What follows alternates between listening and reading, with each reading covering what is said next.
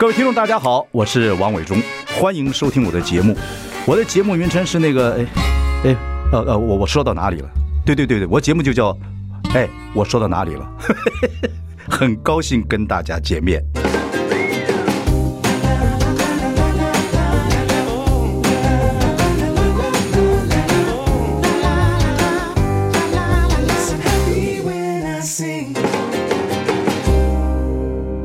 大家好，我是王伟忠，欢迎收听。哎，我说到哪里了？我们今天说国民法官啊，我们今天邀请到的是报道者采访主任张子武。你好，伟忠哥好，各位听众朋友大家好，我是子武。对，子武是在报道者这个所谓的网络媒体，这个网络媒体是一个财团法人啊，文化基金会。哦，就是报道者 （reporter） 在网络上看的话，只要打 “reporter” 这个字就出来。你们是一个非盈利的单位，对不对？对，我们从二零一五年底成立到现在也七八年，那都是接受呃读者的小额捐款，就完全没有任何广告。对，何荣信创办人何荣信本来是个媒体人，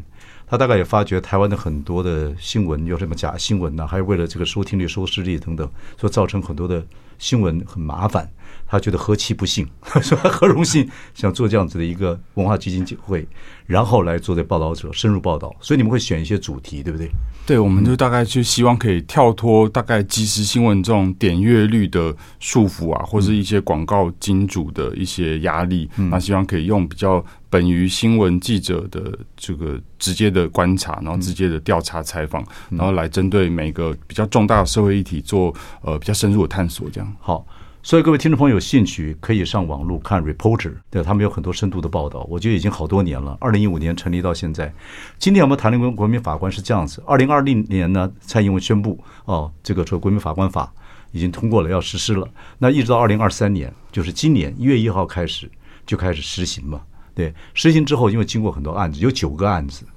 这个国民法官所要参与的一定是故意犯罪而造成死死亡的这样子重大案件。对不对？是是是是，所以就会请国民法官去。那现在学校啊，还有司法机构都有模拟法庭，所以你我都有机会，只要资格够了，就可能会做国民法官。啊，这个还蛮重要的。所以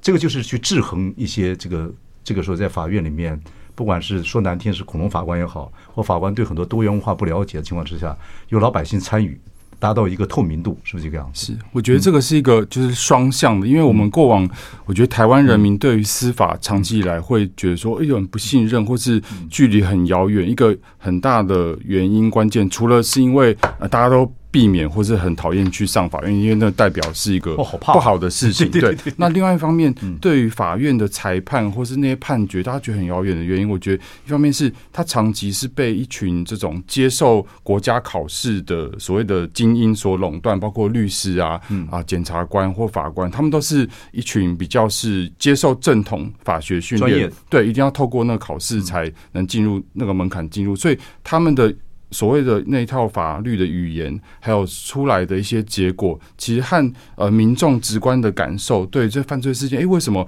有的是轻判，然后有的是重判？那理由是什么？那常常会觉得，哎，看那个判决书像是有字天书一样，距离很遥远。那国民法官其中，我觉得一个很大目的就是所谓的这种司法民主化。那其实全它其实是一个呃世界的潮流，包括西方国家很早以前就在实行。那我们邻近的民主国家，像呃，日本或韩国其实都已经用在他们的实际的判决上。他跟我们常看影集啊，看美国影集这种所谓的呃陪审团还是不太一样，法系不太一样嘛，对不对？对对，我们常看的像美国影集是陪审团，是所谓的这种英美法系。那他们主要就是呃，透过一般就是陪审团大概有十二个人的去决定说有罪或无罪。然后，而且法官不能干涉，嗯，呃，这个、这个这些陪审团的素人这些人民，然后去去决定说，哎，这个事件到底是有有罪或无罪？那要经过包括呃，就是检察官还有律师，有点像是呃法庭的攻防战，对对对，辩论，把把那些证据摊开来。然后那时候，其实法官在这个陪审团的制度中，他们是一个有点像指挥者的角色，他不会去。加入他的主观的判断，嗯嗯，但是我们的国民法官制度有一个很大的呃差异，就是说我们的呃呃就是我们的国民经过就是挑选或者经过筛选过呃抽签的这些国民法官有六个人，他们是和呃三个职业法官一起站在台上，然后一起去可以问那个被告，嗯，然后可以问问各种问题，就一起参与这个审理的过程，嗯，然后一起去决定说有罪无罪，以及最后。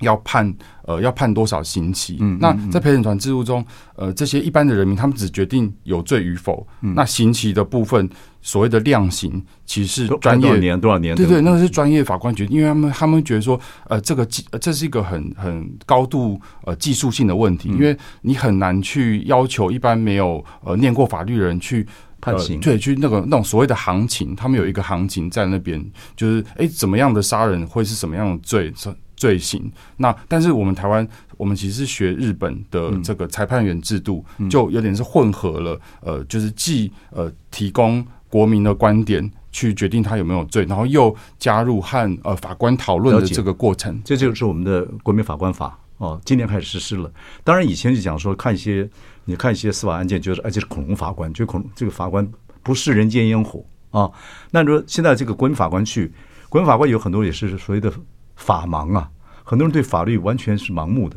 啊。他所以他的国民法官若要去自你被筛选到了，或者你的条件也对了，被抽签当了国民法官之后，要经过一些训练吗？其实没有，没有。其实他们就很强调说，你就是用一个很呃素朴的呃你自己的经验或是感情可以带入。这样子法庭。就白纸进去，对对对，等于说一张白纸，然后呃，实际的审判过程其实就是用很呃，有点像是呃，就是就是从从白天到晚上，呃，就是像车轮战一样的呃，这个很压缩的时间，大概三三四天左右的时间。嗯嗯嗯、那一般的人民和法官就在台上看着呃证据摊开来，然后看着律师在陈述这个案情，然后慢慢的，然后被告，然后家属呃阐述，哎，到底是什么经过，然后大家来判断。那技术性的问题，其实他们会有一个类似这种会议室的空间，那法官也会有有类似带领者的角色，去慢慢去带领一般的人民去如何去认定这个罪，然后如何去看说，哎，呃，我们法律规定要判多少年，然后你然后大家用投票的方式来表决。所以，我们不管说我们看这个审判，不管是我们讲的以前讲的情理法或者法理情来讲。我觉得大家都有机会啊，只要你被筛选，都可能会要去做这个国民法官。那现在呢？呃，二零二三年一月一日起，凡是因为故意犯罪导致死亡结果的案件，就会有国民法官的参与审判。就说起来是重大刑案了，基本上都是杀人案。对对对，所以这个真的在那个现场，我相信你们报道者这次。整个你你几个大案件全就他这次到现在有九个案件是经过国民法官的嘛？你参与过几个法？从头到尾，我大概有旁听过四个案件。对，所以呢，呃，我们就借这个次访问呢，来跟你聊一聊。你一定从多方面向来看，就是说看看国民法官这次表现怎么样，等等等等。他以后一定会有一些第一年嘛，一定会有一些有一些问题要讨论。好，我们休息一下，马上回来。好。I like 大家好，我是王永忠，欢迎收听。哎，我说到哪里了？我们今天讨论一个话题，其实我觉得听众朋友都要了解，包括我在内，就是我们有机会呢。现在国这个国民法官已经在今年开始实行了。啊，然后呢，有很多人已经参与国民法官了，我们都有机会会去做国民法官。那现在有九个案件，在今年开始已经有国民法官的参与，因为都是重大的刑案，这都是杀人致死的案子。所以呢，今天我们请到的这个呃是报道者的采访主任张子武。张报道者是一个网络的一个媒体，他是一个呃财团法人的文化基金会，希望做深度报道的，比较简单来讲，就希望非常非常的公正客观。啊，张子武。对，你经过你看过四个今年四个这个国民法官参与的这个审判的案子，里面有一句话讲说，为什么要国民法官？就是让国民有正当的法律感情。这个让国民有正当的法律感情参与到这种重大的刑案里面，就是国民法官成立的目的之一。什么叫法律感情啊？嗯，我觉得听起来好像有点抽象，但是呃，我觉得实际在法庭上我们可以。看到的一个表现就是说，哎，很多呃一般的人民会很好奇说，其实就是好奇说，哎，你这个人为什么会做出这件事情？然后做出这件事情，比如说，呃，像第一个案子是一个家暴，呃，被被先生家暴三十年的妇女，她这个叫是继父杀杀夫案，对哦，这个案子是我们今天等一下会讨论的。OK，他就是会会会很好奇的问。这个当事者说：“哎，你那时候在想什么？或者说你背后的动机是什么？甚至是用一些可能一般法律人的角度不会去问出的问题，比如就是说：哎，如果时光倒流，那你还会选择呃做这个事情吗？嗯，就是他可以带出一个，我觉得是一个呃从一个很不幸的事情上，我们可以从微观的生命经验去看出，哎，整个背后的脉络。”或是呃，其实这个案它反映了什么样的社会结构？嗯，那这个是呃，可能过往的法律判决比较比较比较难触及，因为他们就是一个呃比较一板一眼，然后比较冰冷，然后比较就事论事的方式。了解。好，我们就从三个案子来谈了。第一个是继父杀夫案，第二个是虚拟杀死案，第三个是基隆酒驾致死案。这三个案子呢，如果光由法官来判。我就说很可能就法理情的方向，那有法有这国民法官进去，因为我们这些人都是老百姓，老百姓的生活层次跟多元性，有可能不是法官专业法官呃所能够 cover 的，所以我们可能就情理法了。那后来就是大家在审判的过程之中，就会有不同的意见来，不同的审问方式来看这些所谓的加害者等等等等等等啊，然后跟辩护律师会有很多的这样子的讨论，就会让这个东西的多元性跟公正性可能会更好，对不对？第一个案子。而且这三个案子基本上都很牵涉到人性的。第一个案子，继父杀这个继父杀父案，他是一个老公一天到晚喝酒，对不对？所以到最后婚姻多少年了之后，他就下了下手了。你形容一下这个案子，跟你在国民法官参与之后看到的一些现象，好不好？是，它其实很像我们呃早期在一开始立那个家暴法有有一个很很有名的案子，它其实就是长期很压抑在这个婚姻关系中，然后但是但是他又很想要这个继父又很想要保有一个完整的家，因为他呃从这个的妇女对，不是继对 stepfather 对对，就是他。呃，从小是生长在一个孤儿院的小孩，嗯，所以他从小的时候就有一个心愿，就是他想要一个完整的家，对。然后他还好不容易找到这个老公，然后结婚以后，然后很也很辛勤的跟他一起做生意啊，然后后来开一个烧烧腊店，然后生意也蛮成功。但但是先生就是喝酒，对，酗酒，然后而且脾气很不好，那常常就是言语、肢体暴力，样样都来。那甚至在呃这。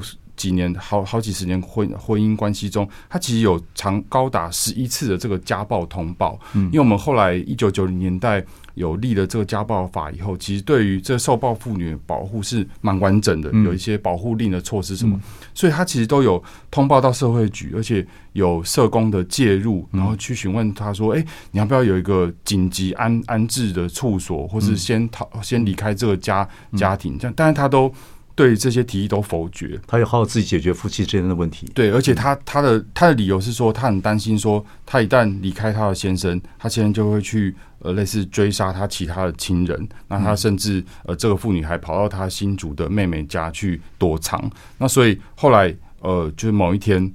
在趁他先生酒醉不省人事的时候。他就想想，他觉得这个人生就是几乎是他，他觉得对他觉得完全没有任何出路，然后他又离不开这个婚姻，为了孩子等等，或者一个传统的观念，对这个家的观念，所以他就用了一些刀啊，或是随手拿到铁锤或什么，把他先生很残酷的这样子杀害了。那在那一次，那其实是七月的第一场呃国民法官参与的案件。那其实一开始的时候就呃我们旁听的时候就蛮震撼，就是说。啊，在这个就是直接公开的场，就是那个法庭的场合，直接用很大的投影荧幕打出这个被害先生的遗体，嗯，呃的解剖照片，然后而且把那个他杀害先生的这个铁锤也拿出来，证物拿出来，对，证物拿出来。那这些东西当然对于一般的在过往的嗯法法院审理中，对一般律师或检察官或或者法官而言，这个就是看多了，像他们职业上，但是对于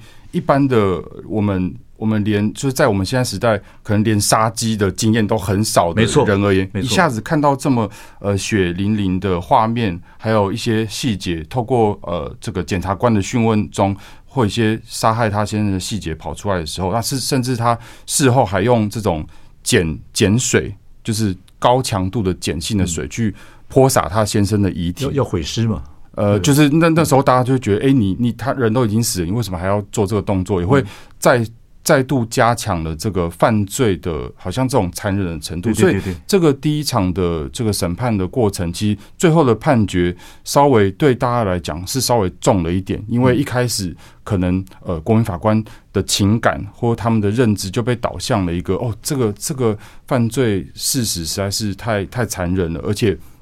呃而且那时候检察官的问话中，其实有个很关键。的的东西出来，就是检察官论述说，哎、欸，其实这位被告，这位杀害他先生的，即便他受家暴很多年，但是他中间有很多选择，嗯，那一路的选择其实他都没有去接受，国家也有给予他包括所谓的紧急庇护所的一个一个一个设置，对，就变成是说导向说，哎、欸，那这个犯罪行为可能要为你自己负责，嗯，那所以这次呃，这个第一场审判他被判了大概。六七年，对，那但是以往我们可以看到，其实，在台湾过去的历史上，以往类似的案例其实也有一些，就是呃，忍受不了先生的家暴行为，然后愤而杀夫。那其实过往的判决大概就会落到，其实甚至有最低到一年半到三年的这个不等。那这个这次的这个判决其实稍微是重了一点。那中间其实还有传唤一位证人，是呃这位寄信妇女的社工。那那时候其实法官就有问出一个比较关键的问题，就是说，哎，呃，在为什么为什么这些为什么呃就在你的服务经验中，在社工服务经验中，这些受暴妇女是不是很常会出现说，哎，你提我们国家提供她一些帮助，但是她不接受，不接受。然后那个社工其实就回答一个蛮关键问题，就是的的确是这样子，的确是这样情形，因为呃我们现在所谓的这些紧急庇护的处所，其实都位在这种很偏远的地方，然后而且然后对于这些已经成年而且。比较有社会经验的成年人而言，然后他们也不会想要接受这种比较集体的管理的生活，所以其实社会福利上对于这样子的处境的人，呃，或是这些在成为加害者之前的受害者的处境，其实他们我们看似有。有有提出一些帮忙，但其实并没有回应到他们实际的需求，所以会在这个法庭上看到这个结构性的一些问题，这样子就多处看出来一个问题。OK，这个案子，这个所谓的继父呃杀夫案，好像看起来国民法官参与之后，好像比以前的案子判的比较重。对啊，这个是有怎么一个现象？我们等下呃回我们回来再聊。OK。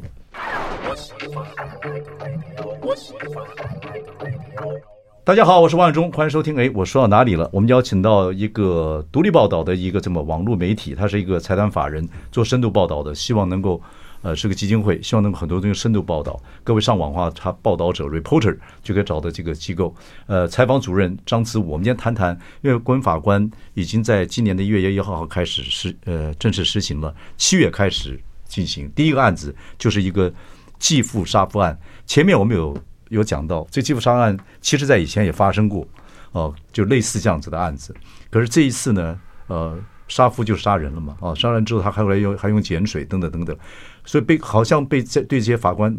呃，国民法官参与之后，第一次有这个案子，就觉得说可能结果这个案子判了六七年，就判的比较好像比以前的案子比较重，因为这个他这个继父杀夫原因是因为丈夫一直酗酒，常常家暴。这以前会受到很多的同情或等等，所以这好像就就会比较重。对，那你的看法怎么样？所以国民法官参与之后，那中间这个案子你又看到一些什么心得？跟以后国民法官对我们这些听众来讲，如果我们这是一个经验嘛啊，你的看法是怎么样？国民法官参与之后，我们应该有什么样的法律感情啊？这个在专业来讲，嗯，我觉得对一般人而言，其实他最困难的就是说要决定。呃，所谓的量刑，就是他们这些案子大部分都已经认罪了，就它并不是一个悬案，或是有很多疑点，对，它其实是呃已经事实很明确，他就是杀人。那可是最困难就是说，那你杀了这个人以后要判多久？其实呃，我们法律规定是杀人是十年以上。啊，无期徒刑到死刑，嗯，这个 range 非常宽，嗯，那所以，然后，但中间有一些变数，就是说，哎，是不是可以引引发我们一般人的同情的话，就可以减刑，嗯、或者他自首可以减刑，等等等。那所以，在这个案子过往的经验，就是说，它其实是会引起呃，就是法官或是呃，就是这些专业者比较强烈的同情，所以减到很低。那在我觉得现在的国民法官判过一年半的，对不对？对，会暴露出的一个呃，一个很关。关键问题就是说，对我们素人而言，会很难拿捏这么长这么宽的 range 要怎么去决定量刑这件事情？嗯嗯，所以它取决，我觉得很大很大的重点在于，呃，检察官和辩护人，也就是被告律师，在当场的表现如何？OK，在第一场的呃这个这个继父杀夫案子，就发现说，呃，为什么会判比较重？后来会觉得我们自己的觉得，我们自己的观察心得是觉得说，其实很大的一很大的关键在于检察官这边表现非常优异。呃，检察官就代表国家的呃这个公诉人，对对对，就是去啊去去要要起诉这个这个被告的。那相形之下呢，辩护人就就表现稍微弱一点，就是他比较都只能用一些大概就是求就是口头上来求取辩护人。这个辩护律师是他们自己找，继父他们家人自己找的，不是公社的辩护人，不是不是法律表现的非常弱。呃，相相对相对下，对，而且人有点势单力孤啦，就是呃，辩护人只有一位，然后检察官就三个人，然后而且他们又用很生动的投影片。然后又呃，甚至他们在其实他们在准备这个开庭之前都已经有一些训练了，对，对，对，所以有些表演，甚至有些表演的训练这样子。沙盘推演，对对对，所以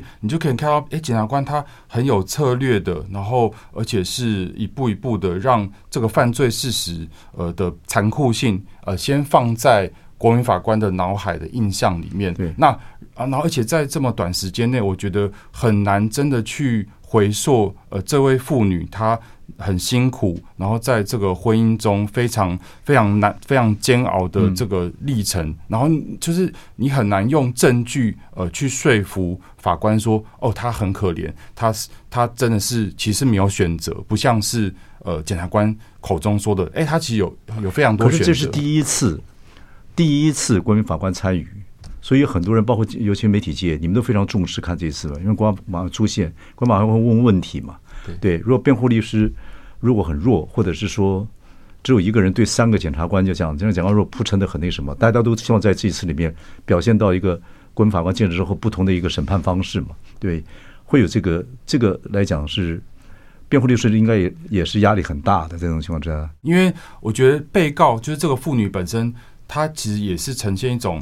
半放弃的状态，其实他也不太想要争取什么了，因为。呃，他其实里面有一句话，我觉得还蛮让人也蛮心酸的，就是判过程中他讲，对，就是呃，有一位女性的国民法官就问了一个其实蛮人性的问题，这也是以往的法官可能不会问的，就是他他问这个继父，就是说，呃，如果时光倒流的话，对。你还会做这件事情吗？嗯，然后呃，就是这个这个妇人就说，呃，他他他就说他还是很爱他先生，他应该。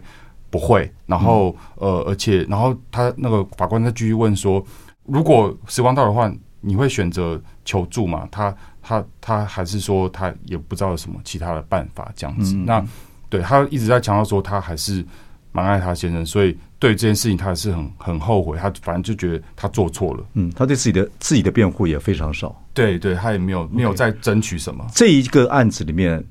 男女的国民法官男女比例有多少？哦，这个也也是一个凸显蛮大的问题。就我印象，大概好像只有两两位女。我的资料是这个案子，就继父杀夫案这个案子是五男一女。对对对对。那男人的 viewpoint，男人的看法跟女人看法有时候不太一样，所以这个会不会在选择国民法官？他们因为要筛选，而且要条件是，还要抽签。上能够在男女比例上做调整吗？因为这个这个是个杀夫的嗯案子，嗯、对，男女比例不一样啊，五男一女的六个说那个六个国民法官比例问题，三个法官，他其实是都是透过几率，透过抽选的，所以也很难去没办法，对，很难去很难去要求说你一定要配，一定要有这个保障名额这样的关。那这件就很不巧，刚好女性啊女性非常少，那所以很明显的呃很明显看到。男性的国民法官问的问题就是比较偏重犯罪细节，就是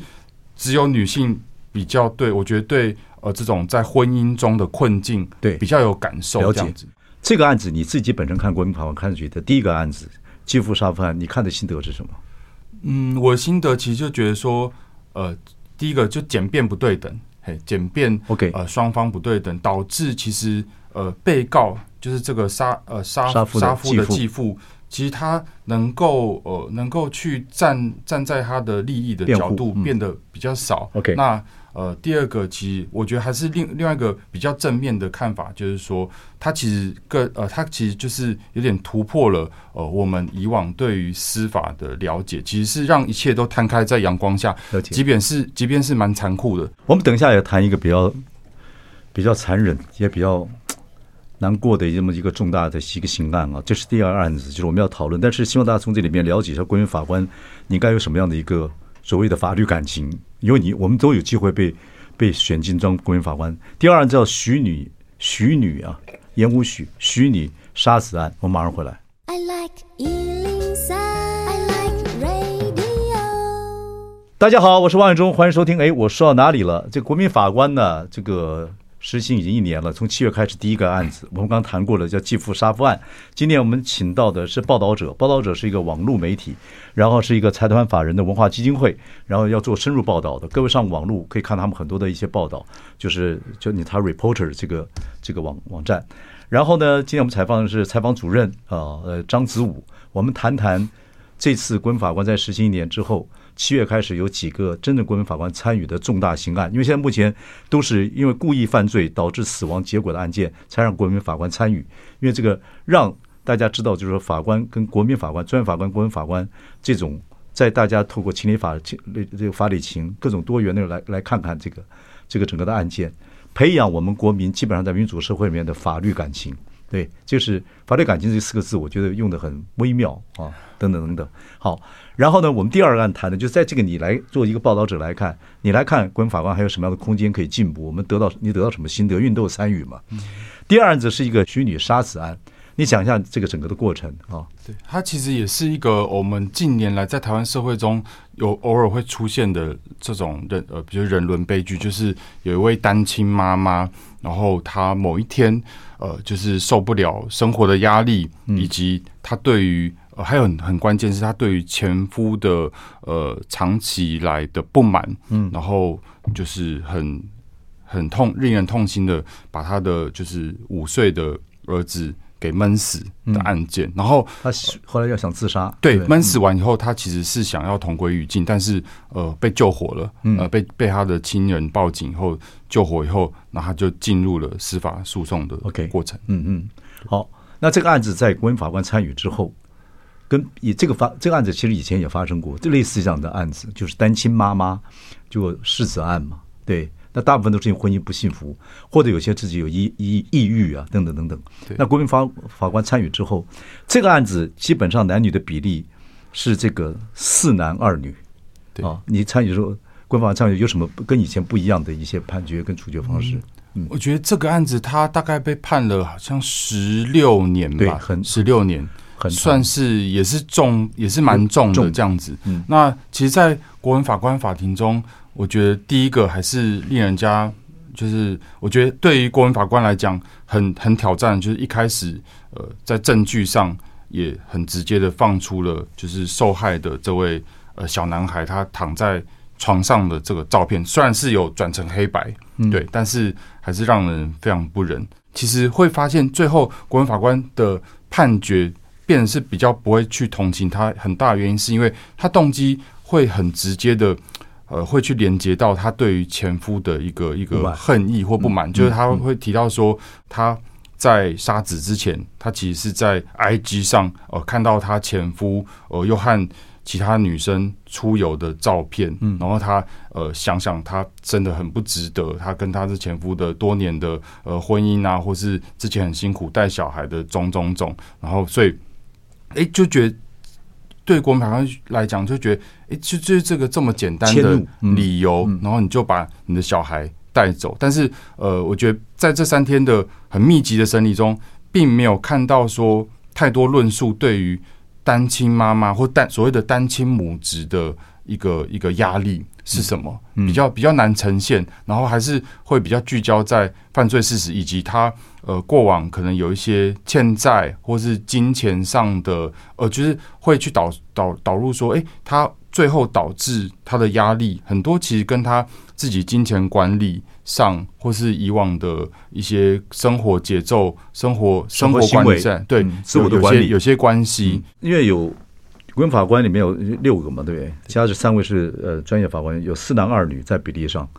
嗯、呃，对这个单亲母亲所承受的压力，除了感情上面、金钱方面，人就是这样子啊。一个单亲妈妈就是感情跟金钱方面感情不好，或者是单亲妈妈，她本来就会有产产生压力。国民法官有没有表示同情的方面，在女女性的国民法官有没有有没有丁点，或者有没有一些这个女性的这个所谓的国民法官，在你看的过程中，因为都有参与审判的过程，他们就有问说，那呃，意思就是说，你照顾小孩这么辛苦，有没有去呃寻求家人的协助啊？呃，或是说去想说其他的。社会资源的连结呢？那我觉得这也可以去反映说，过往类似的，呃，每年会少数，或是每隔几年会少数这种妈妈带走孩子个案的一个困境，就是这个单亲母亲对于儿子的生命，他们是绑在一起的。我觉得反而从这个反应中，我们可以看到，呃，这样子的这样子的问题，就是他们会觉得说，呃。不管是，就是他们常也背负很多自己自己的生命议题，包括他的原生家庭，可能就是一个比较呃比较不健全，或是就就变是他也很难仰赖娘家那边的照护，或是说他从他以前成长背景中其实就有一些创伤经验。那这个案子案子我们可以发现很特别一点是，他完全他其实是很爱他小孩，所以他在杀他小孩之前。他在社会局或是整个社会福利的系统中，他完全没有记录。有没有有有国民法官问他个问题说，因为很多人不知道，说孩子只要出生之后独立呼吸，说在法律上基本上就有生命，对，就他是有生命的，对，你不能帮他决定生命。嗯，有些母亲说，我觉得你长大会很痛苦，嗯，那干脆我们两个一起走，嗯，等等等等，类似这样子的方式。那干脆我们两个一起走，所以他就闷死小孩，有没有有没有这样子的？我有有，其实有有有公法官这样问，就是说，哎，有公法，孩子孩子还是一个独立的生命啊，那你你你你会觉得说，你这样子带走他是一个不对的事情吗？那我觉得这也是这个被告他自己，我觉得他对他很不利的一个一个说辞啊，就是他会觉得他还是觉得孩子跟他是在一起的，而且。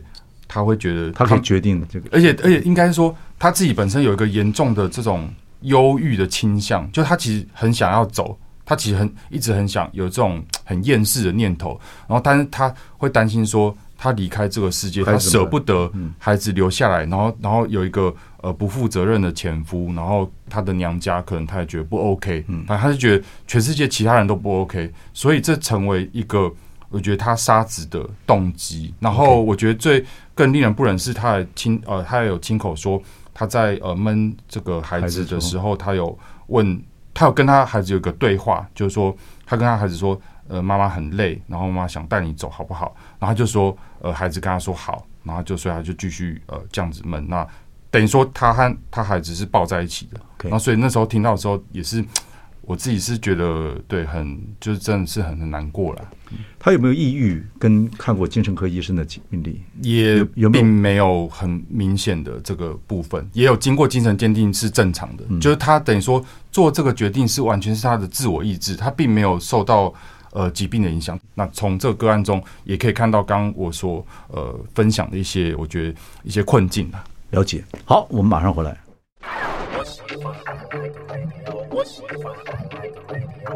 大家好，我是王永忠，欢迎收听。哎，我说到哪里了？我们今天说国民法官法在今年开始正式实施，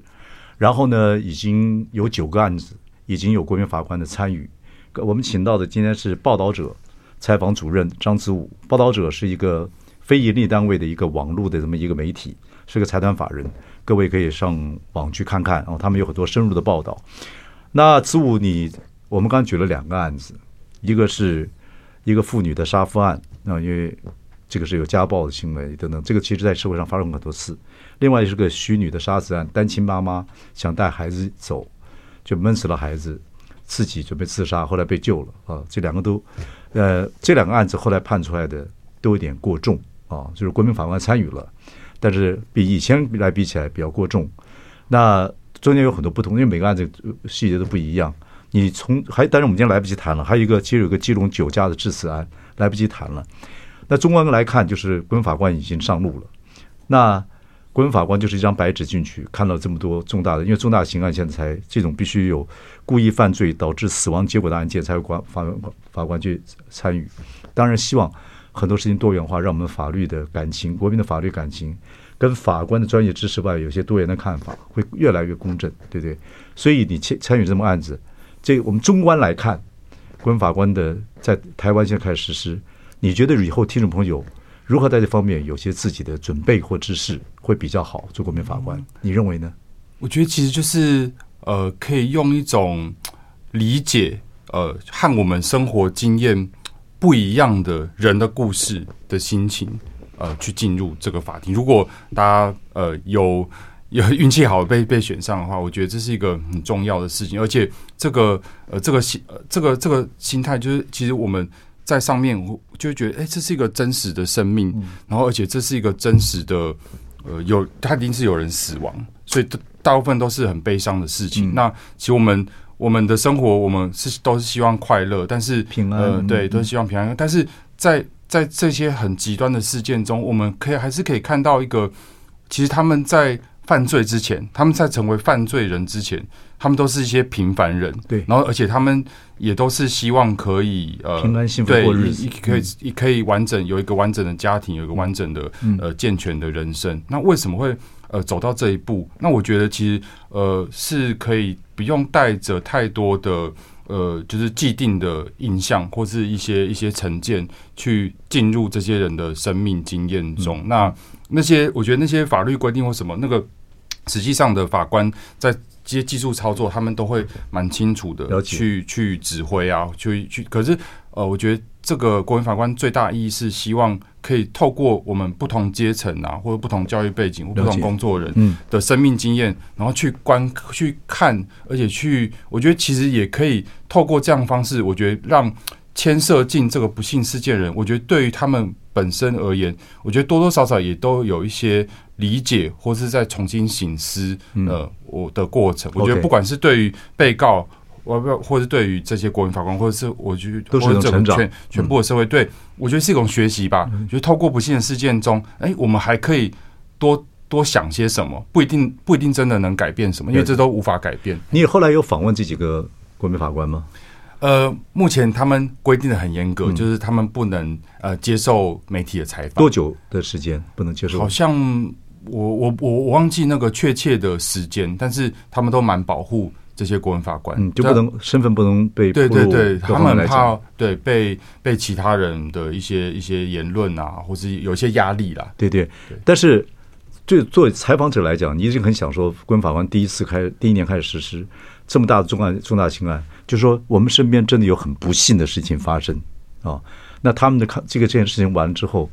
你一定会很想采访他们的心得嘛？就是你真的看到一个说不好听话是个人间炼狱，真的发生的事情，那你心情会怎么样？对你，有些人看完之后说：“哦，我回去真的要好好幸福过日子。”或有些人觉得说：“哦，如果我当初发生看有朋友发生这样的事情，我一定会告诉他一些故事，让他寻求社会或什么样的帮助，不要产生重大心案的可能性。”对对对，对不对？你一定很想采访这样的故事，但是不允许的。但他们现在有一些。呃，司法院他们有一些官方的新闻稿，可以稍微呃稍微看到一些他们的想法。我印象很深刻，就是说很多人会提到说，诶，他们为什么会呃下这个判决，或是或是去去对被告有这样子的量刑？呃，很大的一个部分就是他们觉得说，嗯，他们是希望可以在这个法庭为呃死者来说一些话，因为。已经死去的人无法说话，我觉得这很大程度似乎可以解释了为什么前面几案相较过往职业法官的判决会比较重。其实这就是一个我觉得带入一般人民素朴的情感一个非常直接的结果。嗯，我们也没有办法去，我觉得从我们角度，我们也很难去评论说这到底是好或不好。但这就是一个。对，因为他们才是法官，法官判了以后，其实，但他背后有一些理由，有些国民法官的理由，我觉得是可以看得出来，就是他们还是会觉得说，他们有一种使命感，了解，就觉得说，呃，不管你被告再怎么可怜，再怎么值得同情，但是人死了就无法说话，对，所以他们会呃特别再多想一些，其实呃死去的人已经死去以后，那。这个做了这件事情的人的责任在哪里？解那所以在呃呃量刑的责任上会稍微可能会往上调一点。了解这些这些老百姓，这些呃这些所谓的国民法官看了这么大重大项的一些案件呐啊、呃，这些案件所有的证物啊，血淋淋的一些画面之后。这个司法单位有没有给他们一些心理辅导？有，有，他们其实有安排那个特约的咨商的咨商师啊，就是说他们有说，诶，如果国民法官你经过了这好好多天一个礼拜的审判，你感觉到非常不舒服，或是你晚上会做噩梦，或是嗯你这个影像是挥之不去的时候，会有专业的心理师可以寻求免费的我觉得蛮需要的，是有有有有有是有配套的。好，我们今天访问到呃报道者这个网络的一个呃非盈利。呃，的网络媒体的采访主任张志武，我们谈的是国民法官实施第一年，呃，有一些正有一些非常的实例，他在里面看到的一些心得，各位可以上网络去找报道者这样子的网站去看一看。我刚刚看了浏览了一下，你们报道非常详细。好，谢谢你的深度报道，谢谢谢谢各位听众朋友，谢谢谢谢。